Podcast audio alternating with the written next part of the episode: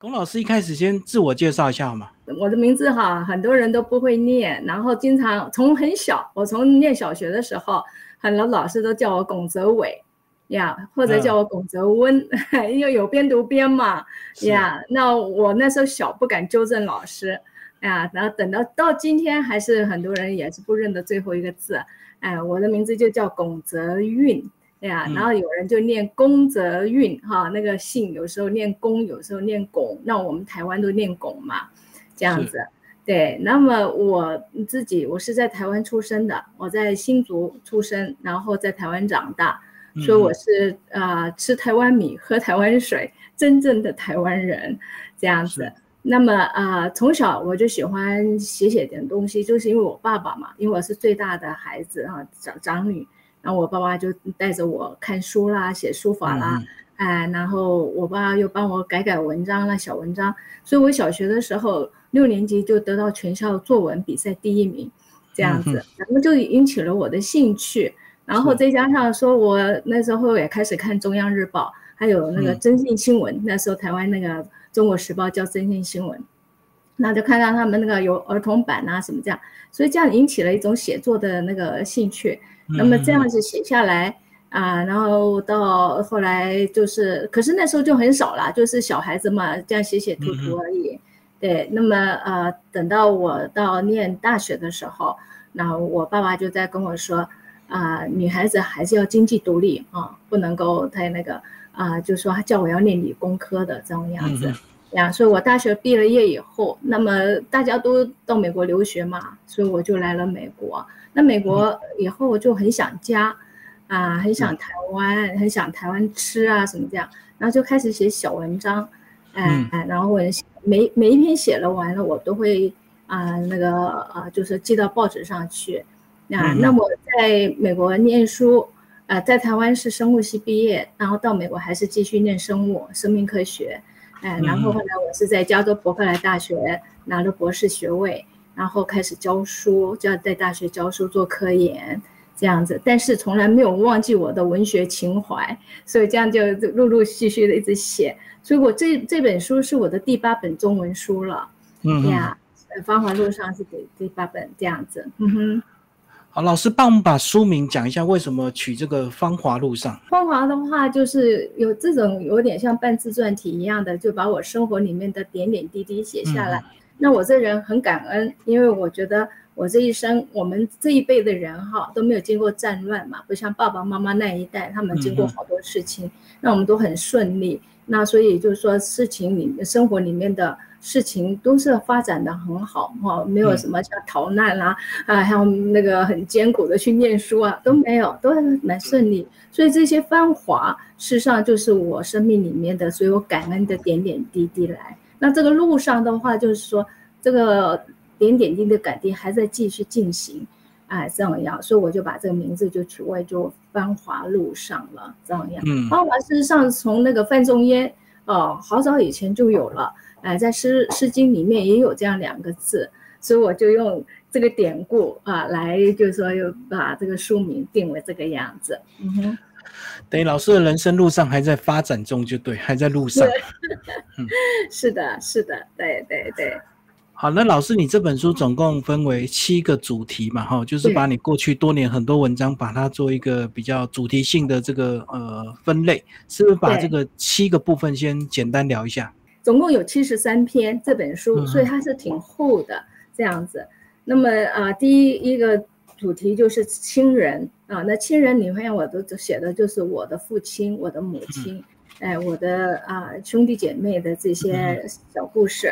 然后第二部分是讲到感情，那么这个感情就很宽广了，就不会只是局限于自己的亲人。哎，那个比如说我婆婆很会做饭，很会那个，那我我先生是上海人，所以我就跟着他叫母妈哈木妈。然后呢，他就教了我很多很多东西。但是等到这个第二集是感情的时候，那么就扩散到我的朋友，哎，我的同事啊，我甚会，甚至说我对呃这个国家的感情、社会的感情，哎，然后到第三集的话，写的是美食。那美食的话，你知道我们民以食为天嘛？哎呀，所以有好吃的东西当然要跟大家共享。那么因为我母亲是广东人，所以呢，她很会做东西啊，做的东西，所以我就借着饮食这样来啊，抒发我自己对故乡的感情，对我母亲的感情，还有好吃的东西的感情。那因为吃，所以也就很自然会想联想到很多其他的书啊，书里面提到的东西这样子，哎，然后就所以会有这么一集，就专门讲美食这样。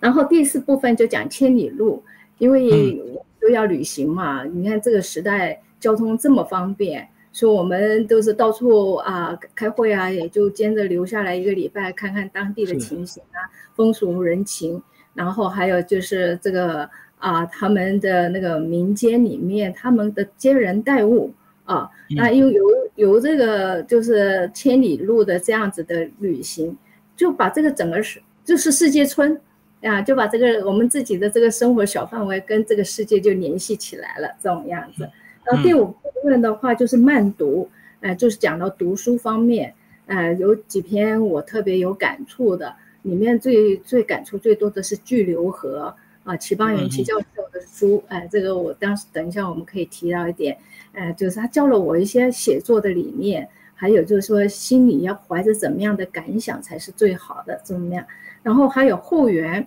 因为在美国所有的房子都很大，然后呢院子也都很大，因为地广人稀。那么这个后园里面的小动物特别特别的多，嗯，所以很自然的你会看到老鹰啊，你会看到那个知更鸟，哎，你会看到所有的鹿啊、小松鼠啊什么的，还有猫头鹰。我们家后面还有猫头鹰呢，这种样子的，所以就写了几篇这样的动物。那第七个部分的话，主要是人物了呀。这个人物的话，就几位我特别怀念的老师，因为张秀雅，我在呃念大学的时候，我旁听过他的课，所以张老师呢，对我在写作上面影响也挺大的。所以那里面也特别提到他。后来我念博士的时候，还碰到余立青，哎，那余立青大家都知道他是很那个，就说非常灵动的一个诗人。呀，所以我也就写到说，我跟他怎么样相遇，要跟他怎么样的来往这样子的，还有就是宗教上的信仰的碰到的几位贵人这样样，所以总共是分有七十三篇文章在这本书呀，这是比我以前其他的书都要来的长呀，其他的书的话我大概就两百多页，那么这本书的话就是到三百五十六页，好像总共这样子来的，所以就多一些。对对对呀，累积了，总共有横跨大概有二十八年的时间，这样子，对，八 年的文章收录啊，哇，收录，对对对，还有一些还没有录录在里面的，因为就是说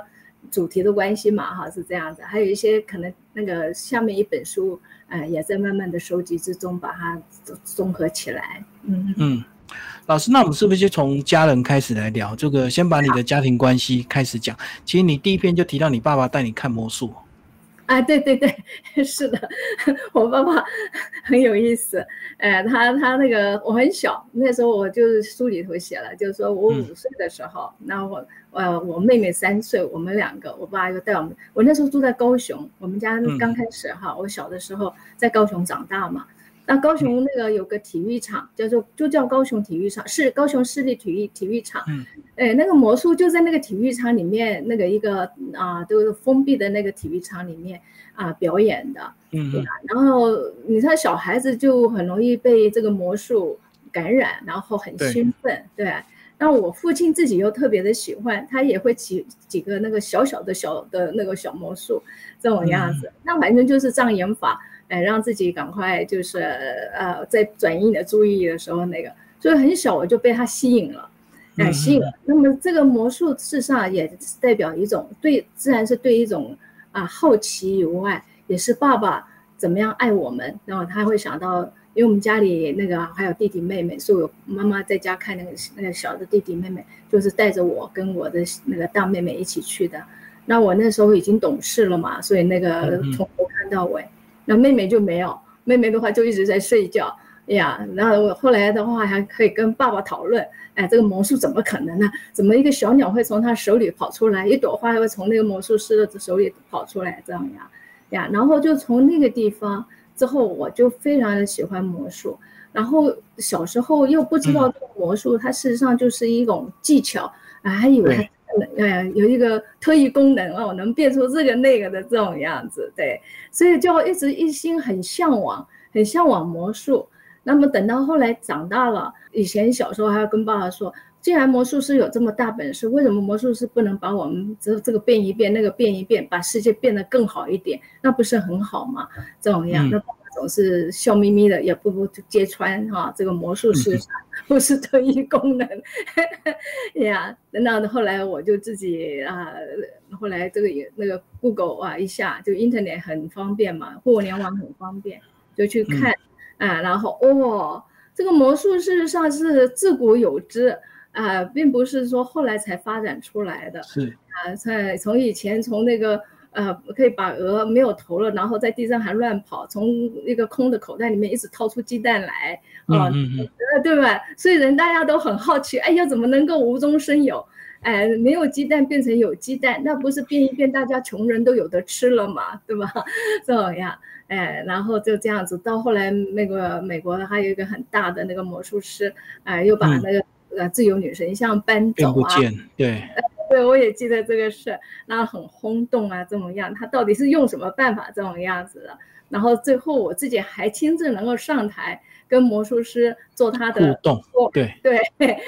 呃，去帮他那个呼吆喝啊，怎么办怎么办的这种样子，我当时就很注意在看呀，然后看出了一点点小端倪这样。可是你却没有把它讲破，就对你的朋友很好奇的想要问你。对，不能讲啊，因为这个就是呃，魔术后来就弄懂了，原来他这个魔术只是能够怡情养性啊，让我们开开心，但是他并不能改变这个世界。这个体悟最后呃。到我父亲过世，我都没有跟他说传，也没有那个对。然后等到后来，当然等到他过去了以后，那我当然跟他说了啊，说我明白了，我现在终于明白了，这个整个世界的命运还是要靠我们自己去奋斗去改变，好辛苦哈。是啊，好，老师有一篇讲到父亲回家，其实你有讲到说你父亲其实他本来就是一个文人雅士，他很爱读书，所以无形中也影响你，对不对？哎，对对对，影响我很大，因为我就是因为爸爸很小，他我很小，我就看到爸爸一直在看《古文观止》嘛，呀，那么看了他的这个那个看书，然后他，因为我父亲是福建人，福建人他用自己的那个闽南语来吟诗啊，他会吟诗，我每次都听他这样吟诗的话，就像唱歌一样，就很有韵味，就对，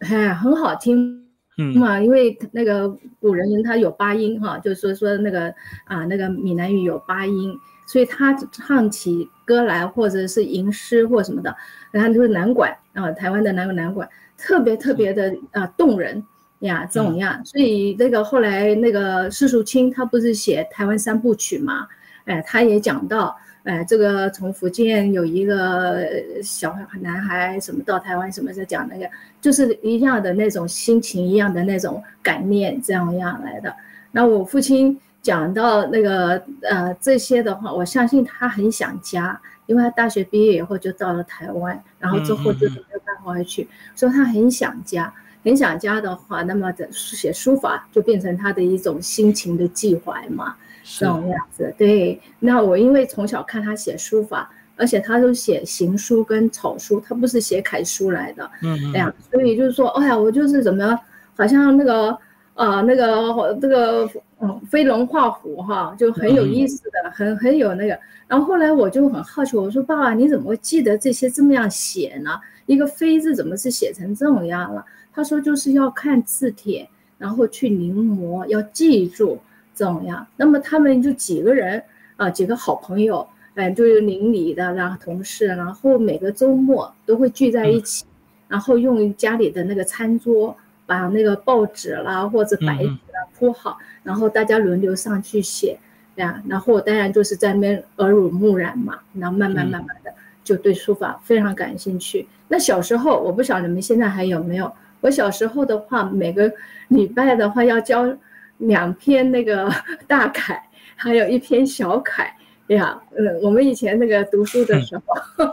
中学哈，初初中、高中都要这种样子，所以书法一定要念的，哎呀，是逃不掉的。那国文课老师一定他每个也那样，还要写周记而周记的话要用书法写，也不能用钢笔写，以前都是这种样，所以书法自然而然的也因为这样就练出来了。然后最后又教国画啊，那国画你要题字嘛，那个画完以后上面要题字，对，所以这个书法，因为从小是受到父亲的影响，然后喜欢了以后，然后我爸爸又会特别帮我们注意买好的砚台，买好的那个那个毛笔。呀，绝对不能用那个，不是有那个墨汁吗？我父亲是不准我们用墨汁的，所以一定要磨，就对了，不能用罐装。要磨，对，因为在磨的过程里面的话，你就酝酿你的心情了，哎，然后磨完了以后，你写完，写完以后一定要把笔洗干净，不能让它发硬，哎，然后砚台要洗干净之后，你要又冲水，所以你又有一段时间，就像人家那个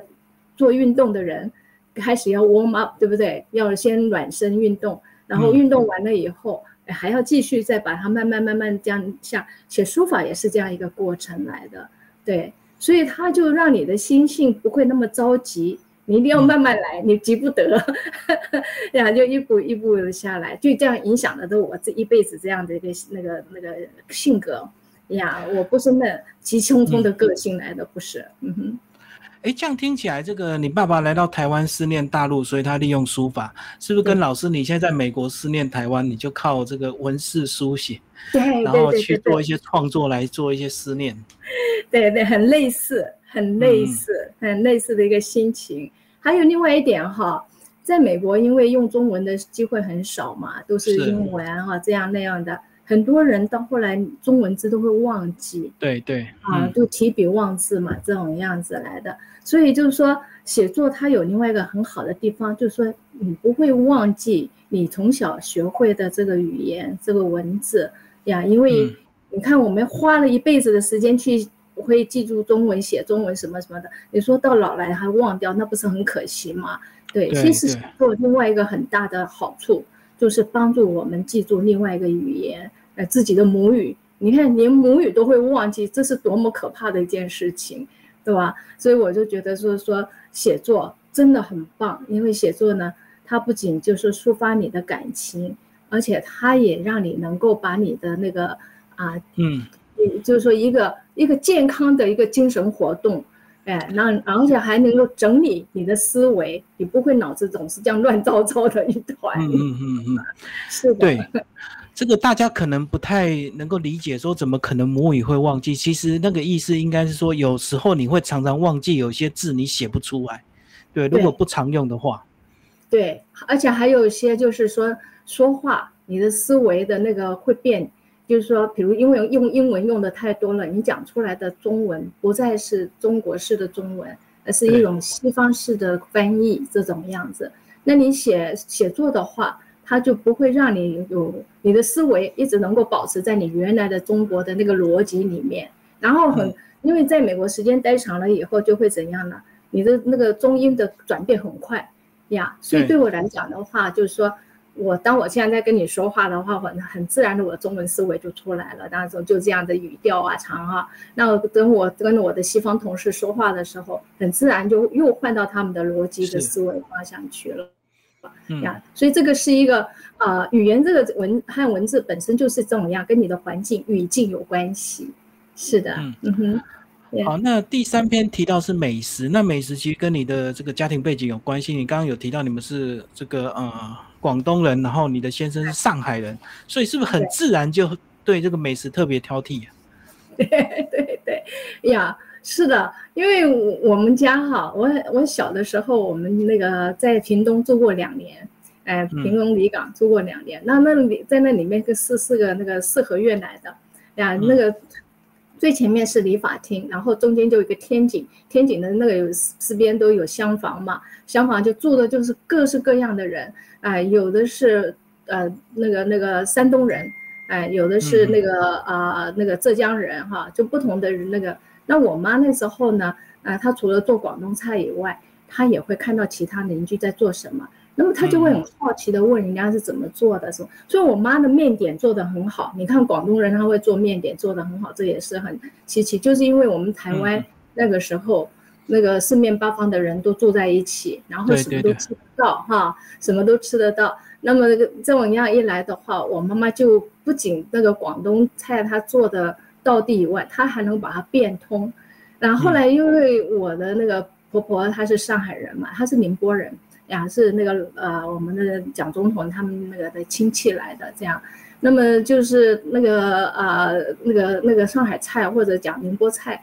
哎，就做的哦，那太好吃了，那真的是太好吃了。因为我就结婚了以后，然后就是因为跟婆婆住了九年嘛，呀，所以那个婆婆就教了我很多各式各样的他们做的。所以我们现在婆婆婆婆已经过去了，哎，我们现在家里那那个上海那个馄饨啊，那个上海春卷。哎，那个什么都会做很好冷冷冻在那里，放在冰库里面，随时想吃的时候就可以拿出来吃。这都是我婆婆那时候教我的这些平时要准备的一些东西，这样子。那么味道真的，它的味道是很好很好啊，跟跟其他省份的菜又不太一样。像你要像东北很多那个什么啊，那个什么呃白菜炖粉丝啊什么啊，是那个那个我就吃的就不习惯。哎，怎么样吃都不习惯。那因为就是说，我们南方人的口口味啊，跟北方人还不一样。那么台湾菜的话，有好多个菜，我妈妈那时候在台湾也都会了嘛，学会。我到现在都还在做，像菜包能啊，菜那个 那个呃那个那种碎萝卜干炒蛋什么的，我家里都常做，孩子都喜欢吃这样样子。老师，你的拿手菜是什么？我的拿手菜，那真好，都不这个很惭愧，不太敢说。我我会我很会做那个啊酒酿，哎，上海酒酿，嗯，酒酿，对，那个我自己做，我不是去买的，因为一方面买的你不晓得它有没有放防腐剂啊什么的啊，我就自己做这种样子，然后自己做。当然了，那个那个元宵啊，那个汤圆还是在外面买那个冷冻味全的那个那个啊汤圆。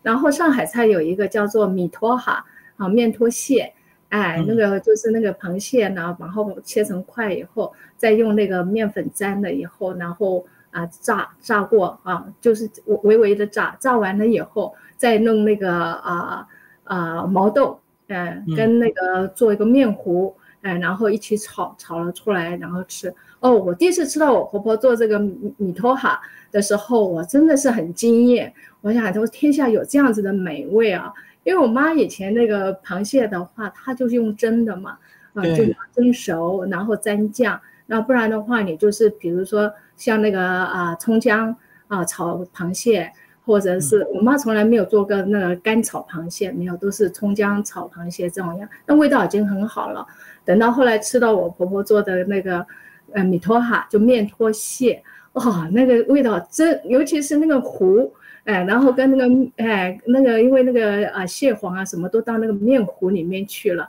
然后还有毛豆，哎毛豆那个那那个味道真的是棒呀！等到我有机会到台湾去，我做给你吃。我不知道你有没有吃。螃蟹先裹粉就对。嗯，裹的那个啊，好好吃，好好吃的米托哈。然后还有一个是开条拖黄鱼，哎那个黄鱼哎它切成一块一块，然后用胎条。啊，然后也是裹那个混在那个面糊里面，然后把那个黄鱼裹起来，然后叫就那个就是他就叫的那个条条拖拖鱼这种样子来的，哎，那个也是一个上海的名菜呀，现在已经很少人做了，我相信因为也是功夫嘛，那要买到好的黄鱼很难，这样子的呀，所以很有意思啊，从吃里面你可以看到它的文化，是，对，所以像老师你这个。因为工作也会到处出差，当然也会顺便旅游。那是不是也会去找华人街去找美食？哦哟，我我有一次在那个伦敦的时候，哎，伦敦的时候去去那个他们的那个中国城嘛，哎，中国人吃饭。我没想到伦敦的那个啊中国城是欧洲第一大中国城，哎，然后在后来我到了那个 Manchester。啊，那个曼彻斯特，那个是在离伦敦，呃，伦敦有两个钟头的那，它的中国城是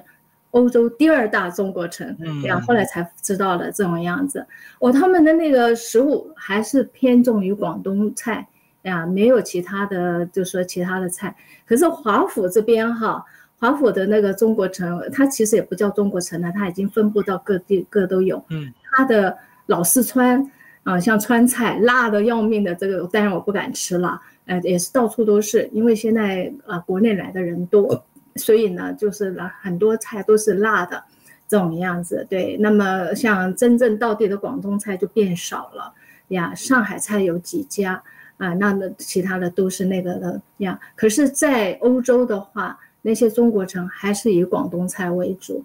呀，就是粉呐，哈，炒粉呐，啊，那个他们的那个芥兰呐，蚝油芥兰呐，啊，还有那个他们的广东馄饨呐，什么这种样，还是都很那个。做广东菜，如果说做得好的话，那个大餐也是很美味，而且它都原汁原味嘛，啊，原汁原味。所以我其中书有一篇写的就是那个烧鹅，那是我在香港的时候，如果在美国吃不到烧鹅，鹅是吃不到。那个梅酱。然后那个梅酱，呃，我不知道你吃过梅酱吧？这个梅酱做也是很特殊的一种方式做的，所以你在美国会偏太甜，哎，然后到了香港的时候，它就是酸酸甜甜的这种样，特别特别的好吃。然后因为我在呃在台湾没吃过鹅肉，然后在那个呃吃过一次，那个就是他做的很很要很咬，要牙齿特别好的人才咬得动的这种样。那么在美国从来没有吃过，可是我在香港第一次吃到烧鹅。香港它最出名是烧鹅，并不是烧鸭。呃，烧鹅，哦，那个肉很嫩很嫩，比鸭要嫩很多。对，鹅肉比较嫩，嗯，很嫩哈，那个那个，然后特别特别，而且它刚出炉嘛。嗯，因为我们一大早早上醒过来的时候，两个人就过街。呃，过马路就是一个烧鹅店，然后我跟我先生，他他懂，因为我现在是香港来的，所以他知道要怎么样吃，怎么样，然后他带带我去。我说哇，我就真的惊艳，没想到这个烧鹅肉是这么这么的好吃，然后再配他的那个梅酱，太好了。你们两个人吃一只吗？呃，吃没有吃半只而已，一只吃不完，半只两个人就真的把它扫光了，呃，真吃完了。然后完了以后，因为我觉得它的梅酱特别好吃，所以我们就跟那个店说要买梅酱。那个那个那个店那个伙计吓一跳，他说你要买梅酱，干嘛要买梅酱？我我们说我们是从美国来的，那边买不到，所以里面的梅酱特别好吃，我们想买回去。他说好，哎，然后那个呃那个他就用一个玻璃瓶，一个大玻璃瓶装了，真满满的。然后我们问他说多少钱？他说一一百块港币，那你这样一百块港币乘以台币没多少钱哈，就是说，结果我书里头写的嘛，两个人在走在路上太高兴了，我先生拿了，他说你拿过去，因为他要照相，然后我又没有接好，就掉在地上打碎了，哎呀，伤心的不得了，所以又重新回到店里面去，他们很和蔼，很亲切，立刻又装了一瓶免费。哦。带走怎么样，我们就提到上飞机，那时候还可以带着上飞机，现在都不行了，怎么样。是。对，所以那个梅酱带回来以后，啊，吃了很久，哎，吃了很久以后就吃完了，美国买不到嘛，呀，反正台湾的呃，美国的烧鸭也还是可以用那个梅酱来来吃了，怎样样。后来那个我先生过几年都会回去开同学会，所以我们就回去的时候，这时候就到拥挤，上那个香港有一家鹅。呃，就说很出名，叫拥挤，现在关掉了，哎呀，没有了，哎，然后去那边，他们居然大概后来听说了，美国人特别爱买吧，所以他们居然有一小瓶一小瓶这样装好的，哎，然后你可以买十个，你可以买十二个的这样一小瓶什么装的这样样，我们就买了一些，这样带回来，呀，就为了那个梅酱，你看，很好，很有意思。好，老师，我们来聊慢读这篇，是跟很多文学的东西是有关系，然后也有提到这个齐邦媛教授的聚合流，也是你这个非常重要的一个养分。你跟齐教授当初是怎么样有接触的？哦，那个齐老师哈，我是那个我们海外女作协、海外华文女作家协会嘛，我是在两千年的时候啊被介绍加进去的，韩秀老师介绍我进去。啊，因为那时候我出了我的第一本书，叫做《荷花梦》，哎，是九哥帮我出版的那个书。那么我有一本书以后，那么那个啊就有资格参加海外女作协。结果那一年啊，就是啊是那个简婉主办的，那么他就请了齐邦媛教授，来演讲。那一年的那个几位演讲者都是很已经是大大出名的作家。那齐教授他是算学者嘛？是。那，那一年的话有那个啊，那个那个郁丽华老师啊，也也来也是演讲演讲者之一。有薇薇夫人呀，薇薇夫人居然那年我是在那年认识，那就两千年的那年，那个非常重要的一年，对我的生命来说。然后还有那个赵淑霞，哎，几位大人物都在。那么齐老师他的那个齐教授他的演讲很特殊，哎，他就是语重心长。他说女作家，我想她因为我们那时候是都是女作家在那个场，呃，我想她这个话事实上也针对着男作家，哎，男女作家不分的。那就是说我我们写东西通常喜欢写生活里面的小故事。喜欢写那个你身边的那些啊芝麻绿豆大的事哈。他说呢，事实上呢，我们要写一个有宏观的东西，不要写微观的东西。嗯，要用，当然你可以用微观点累积出来，变成这个宏观的东西这种样子。所以他讲到一个大视野跟一个小视野。哎，这个大视野就是我们要多读书，多看这个世界，多与人交流，然后你形成一个大视野。小视野的话，就是你自己为原来可能就是那种本能的思想哈，你的喜欢你的爸爸妈妈，喜欢你的兄弟姐妹啊，什么这样，喜欢你的教堂，喜欢某某总统，喜欢什么的这些。但是就是说，一定要有大视野。所以在写东西的时候，你要怀这个大视野的眼光，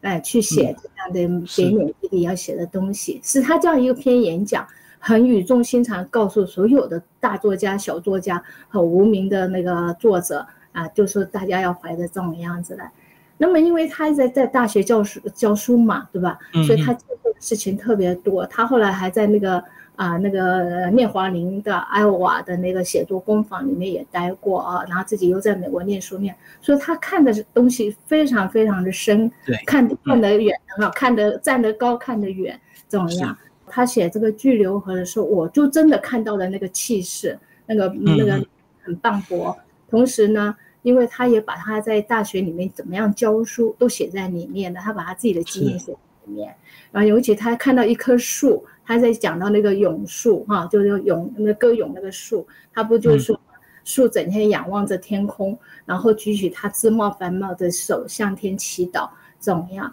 哎，你看有一棵树。他能够联想到这个宇宙，哎，这样子的，然后来勾引这样子。那么他那个那书里面最主要，他讲了他很，因为其实老师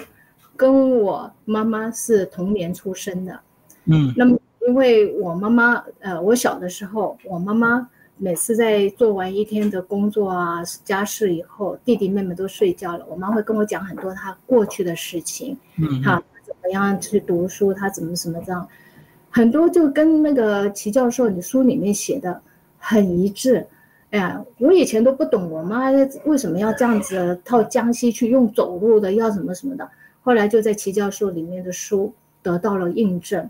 呀，也就明白了，也就产生了一种共鸣。当然，因为我年纪也比较大了，那时候小时候都是我差不多九岁八岁，我妈妈就开始跟我讲这些事情，讲到我出国。啊，等到我妈妈我出国以后，我妈后来又来了这边，又还是在继续讲她那些过去的往事怎么样？但是我没有办法理解，我真的没有办法理解，因为这个时代不一样，哎，那用的这种单位也不一样，他用用华里，华里跟我们的公里，然后现在我用每个都用英里啊，哎呀，这个距离就是不同的。那么齐老师的这个这个巨流河。结果就让我有一个很大很大的共鸣，对我母亲我就了解了很多，很能够理解为什么我母妈妈那时候整天都要跟我讲她的家乡的事的事情。对，然后我那个巨流河的那个书里头，他提到啊，就说写作，他跟胡适不是有书信来往吗？然后他得到一个写作的一个那个那个重点，他就讲的就是说格局，他就。格局，这个格局、情趣跟深度，这是写作里面的三个要点。嗯，这样写。呃，他这本书就是这样，他的格局很大啊，他的情趣，哎呀，很有、很有、很很幽默。他的书里面文字非常非常的幽默啊，然后他最后还有个深度，他有深度，因为他讲到不仅我们要了解我们的东方文化，我们要去了解西洋文学，哎，他就讲到这个，然后那个他又提到，就是说跟那个钱穆啊，他的那个说要带着一种尊敬，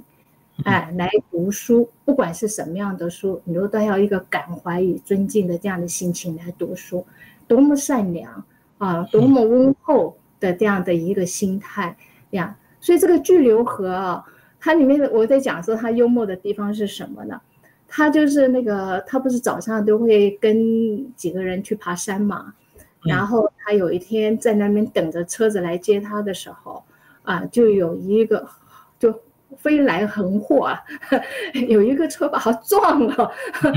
撞撞那个摩托车嘛，撞了他的那个，他说痛的不得了啊，他居然就跟那个哦，他是一个部一部汽车。那跟那个人说，呃，你跟陪着等我，然后你要跟那个要跟那个要来接我的人要去讲说，啊，我被撞了，我不能够去，然后要跟每个人要去的人都要讲，然后之后他自己就就去住院了，住院的话还复健了一年半啊，因为他粉身碎骨了吧，哎，就是很多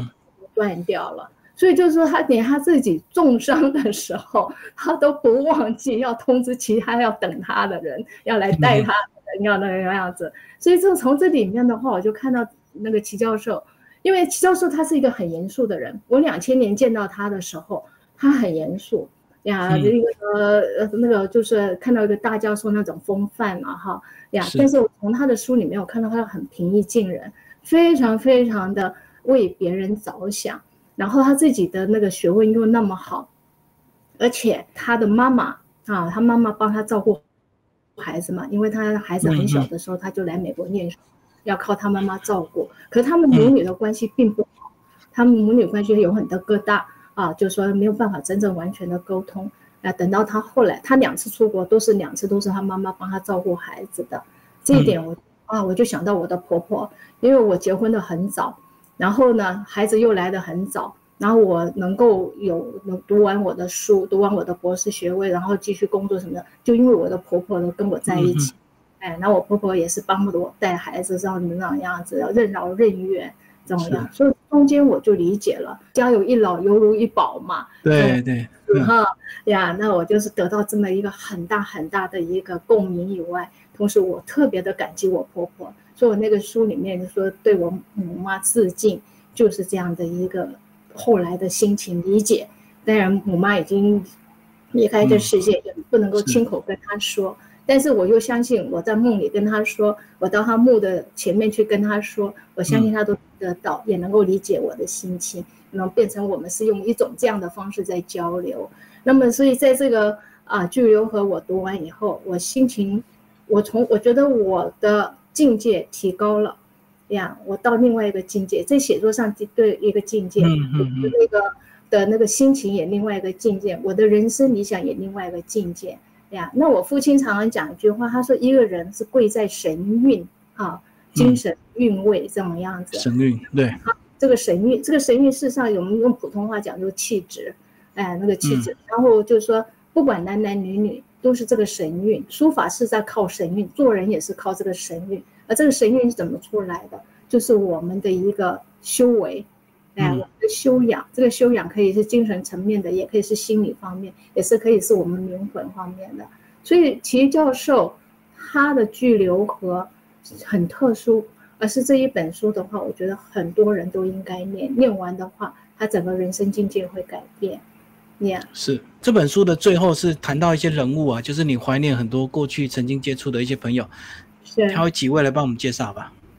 张老师，我第一个要说的就是张秀雅老师呀，因为我们中学的时候读过他的那个呃文章嘛，啊呀，但是我没有想到，就是说后来我在大学的时候能够有啊旁听到他的课呀，然后张老师他是一个很爱笑的人，很可爱，很可爱。那么他的那个。讲话就是北京人讲话嘛，因为他在北京北平住了很多年，就跟林海音一样，讲话就是那样那那种京味儿啊，就我们今天如果就对，哎那个腔哎对那个京腔的那种样子来的。然后呢，那个时候在大学旁听的时候，因为他的课人很多，所以也就是说啊，就旁听就理解，然后怎么样，没有说太那个。后来在那读了很多他的散文，所以我的散文里面就很多他的受到他的影响很大。一开始写的时候，就是都是张秀文那样子的一个传承，呀，张老师那种传承。那么传承，然后所以写出来的话也喜欢留白。啊，就不会说一语点破，就是留白，然后就是对大自然特别的喜欢，对，因为张老师他开始的是考进的，好像历史系还是中文系，后来他就说这个中文方面他可以自己自修什么，他就转到了西洋文文学系去了，哎，然后所以他就接触了很多西方人的诗啊什么这样，对，那么最后他就变成中西文学都通了。两方面都都都讲得很好，都都都写得好，这样他的诗写得很美，张老师的诗非常非常的美一样，所以我我就被他的诗吸引了，被他的境界吸引了，再加上我们两个宗教上是一致的，然后再后来再渐渐发现，哦，我跟老师的那个相同的地方很多。比如说，我们那我跟他两个人都是辅仁大学的杰出校友，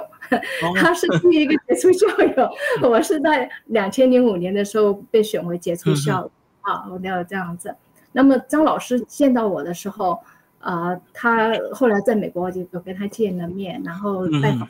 跟他电话联络什么的，非常的客气的一个老师，啊，居然叫我小学妹，啊，叫。没有这样的样子，然后有时候叫我女弟子，因为我听过他的课，怎么的？那么他一直鼓励我，他对我的文章很客气的，一定就是说都是鼓励，哎，然后还帮我剪报，啊，寄给我啊，然后跟我通信，我都保留下来了，这种样子。所以有一个这么样好的老师在旁边，哎，那个带我呃那个写作，哎，指导我写作。指导我一个做人的方式啊，就是这种样。我觉得，就说这是一个人里面啊很难得到的机遇，也是一个莫大的幸福。呃，这么样说。那么当然的话，后来再读了其他的书，影响也就越来越多了。啊，像比如说《巨流河》这样的这个书，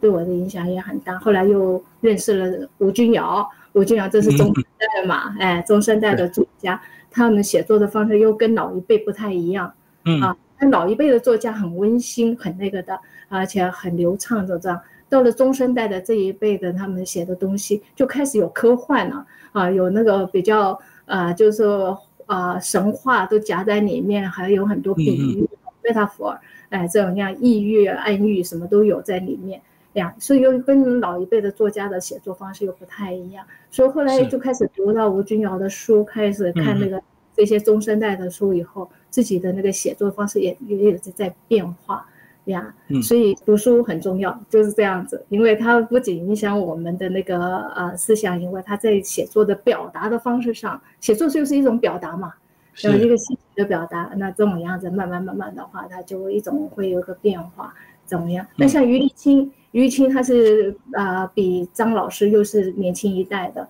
然后他又比我大几岁，怎么样。像于立青，他就夹杂了两种，他他的散文就很诗意，因为他诗人，哎，很诗意。然后他又没有像老一辈的那样子，就像那个啊那个齐军，啊齐军的话，他跟张秀雅他们写作的方式都很类似的呀。那么呃，张老师的话，他就更偏向于大自然。齐军都很多亲情方面的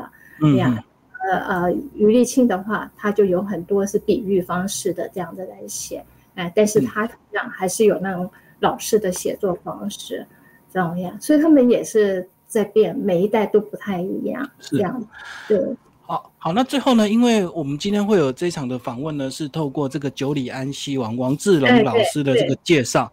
所以呢。要特别请龚老师把这个 王老师也稍微介绍一下，你们当初怎么相遇，以及后来你们在北美作家协会怎么互动？哦，那个王志荣呢，他是我学弟，嗯，我们两个都是佛大生物系的。那么他因为他他这是他告诉我的，他说他在大学的时候，他就我已经毕业了，但是他还听到我的名字，继续在他们在我们信里面在流传，就说有一个很漂亮的女孩，很会写文章啊什么的。那我是第一名毕业的，这样子，所以我成绩很好，所以也就大家都记住了。那么后来我搬到了呃，我搬到了华盛顿这边工作嘛，哈，就因为我毕业，我那个博士学校那个毕业以后，然后来这边工作，工作那个就啊，然后有作家协会，北美华文作家协会，华府。峰会是在一九九四年成立的，呀，在这里成立。成立以后，他后来呃陆陆续续，然后我们这边也有一些辅仁的同学会这边碰到他，啊，然后那时候他都还不写作了，哎，这样子。然后因为没有写作的话，这个而且他工他也不在生物界了，他换了到电脑界去了。对对，两个人的那个交集点就很少，呀，就不不不太就是点头之交，哎，等到后来。呃，他又就是偶尔出现，他就跟我说他已经有一个部落格，啊，然后那个给了我部落格的那个链接，那我就上去看一看，啊，然后哦，我说你开始写点小东西了，他说是，他想要来我们作家协会啊学习怎么写作。那么后来我我是呃二零一四年、二零一六年的那个作家协会的会长嘛，哎，他真的来参加我们的写作小组了，哎，我们这时候已经叫做写作工坊这种样子，那么就很多的互动，很多的交流，哎，然后因为呃他已经开始要写作什么的，所以我们的互动就特别的多呀，那么。他一直都叫我学姐，那我也一直叫他学弟，所以彼此的感情就越来越深，这种样子。那么现在他自己是会长了，你看他变化很大啊，从开始都不写，跨界，对，嗯，对，然后写，然后你看他的文章也很幽默，很有意思，他的题目都很耸动啦，那个就是很惊惊悚的那个题目，他的每篇文章的题目，呃，那个你要抢银行吗？这样的题目。哦，那赶快要看下去哦啊，什么什么谋杀啊，什么这种样子，事实上都写的就是是路啊什么啊，他生活小品，嗯，哎，生活小品的这种样子啦，还有那个什么两只那个烧鸭，喝醉的熊啊，喝醉的熊，呃，对对对，所以我说他的题目都选的挺好的，挺有意思的，哎，说我这个学弟挺挺能干的，很有这个领导的那个才能，是的。所以这样子以文学创作之路，其实什么风格都可以去坚持下去，对不对？并不一定要文绉绉的，一定要中文底蕴非常好才能够写出优美的文章。有时候是你坚持多久的问题。对对，这叫坚持。你看，你不要说中间写一写，然后就冷下来，不管了什么东西。因为写作有一个很大的，它有疗愈的功能。疗愈自己，对，哎，疗愈自己，你同时也可以疗愈别人，因为别人万一也在同样一个处境里面，感受到，对，哎，感受到以后他会得到鼓舞。那我个人喜欢写作是要有正能量的东西啊，不管你发生有没有多么的曲折，多么的悲惨，多么的坎坷，最后的话你都要留下一个正能量，哎，告诉人家有个希望，这世界上是有希望的，这个人生是有希望的啊，而不要说被这个。自己的那种坎坷的命运一直卷卷卷卷下去啊，然后一直怀着一个向上的一个能量这样子，所以每一篇文章，张老师张秀雅他就跟我这么样子讲，他说一定要把希望带到文章里面去，哎，这也就是说那个巨流河里面，最后他结束的时候，他是回东北去了，他们的同学会开同学会，齐教授他们开同学会，小学同学开同学会，哎，然后他连他自己的。那个初恋的男友啊，那个呃，也都写进去了，让大家知道他这一辈子他也有做初恋，他也是一个正常的女生啊，也有恋爱，也有什么什么这种样子来的呀。他就告诉人家，人的一生，完全看你心里怎么想。你可以是一个快乐的医生，也可以是一个痛苦的医生。文章就要有这样子的功能来的。对，我我觉得张老师这么说，然后后来居留和齐教授也这么说，哎，这一定是正确的，不会是就是说啊，那是就像我们今天的访问，哇，你这你这样子的，你就就特别提到《巨流河》这本书，然后那个这个张老师，呃，那个齐教授啊，他的那个观点、他的哲学、他的什么的话，呃，对后辈的影响，我相信很大很大。呃，我是只是其中的一个小。逗点这样子，对，嗯，对啊，我觉得这样很好，能够让你们能够跟台湾的听众稍微 表达一下这样子。是的，尤其因为最近都在在那个嘛，就是这个疫情的关系，对啊，都不能回来，也没有办法回去做那个，就是说演讲啊、推动啊什么这种样都没办法，所以就是说有网上这样的一个机会，我特别的感恩。哎呀，因为在美国我们做的通常就是本地的哈，就是美国这边呀，跟台湾的这个机会都没有呀。那像以前他们很多都是上电台啊，上电视。哎，然后有新书出来，都都会做这些这样促销活动，哎，那么现在疫情这样整个下去，呃，也不知道什么时候才会停，那你说怎么办？呀？这个这个的话，两边就是那个呃，台湾跟美国这样的一个交流都被限制住了嘛，呀，而且回去还要隔离那么长的时间，然后回来之后也要那个，所以这整个的话就是时间很长，就蛮难的。哎，不容易做到的一件事情呀。那么幸亏现在都有这个 Zoom 啊，有这样子的一个视频呀，就补救了。这样也因为这个疫情的关系，所以这个 Zoom 现在变成那么发达啊，就是这些应用对，那非常的好用呀。我刚开始还有点紧张，哎，你这个我到底要怎么上？后来发现好容易上。点进去上。好，今天非常谢谢龚老师，我们介绍新书《芳华路上》，秀威资讯出版。好，谢谢老师。谢谢你，谢谢你，李先生，真谢谢你，有这样的一个机会跟你在一起，能聊聊天，谢谢。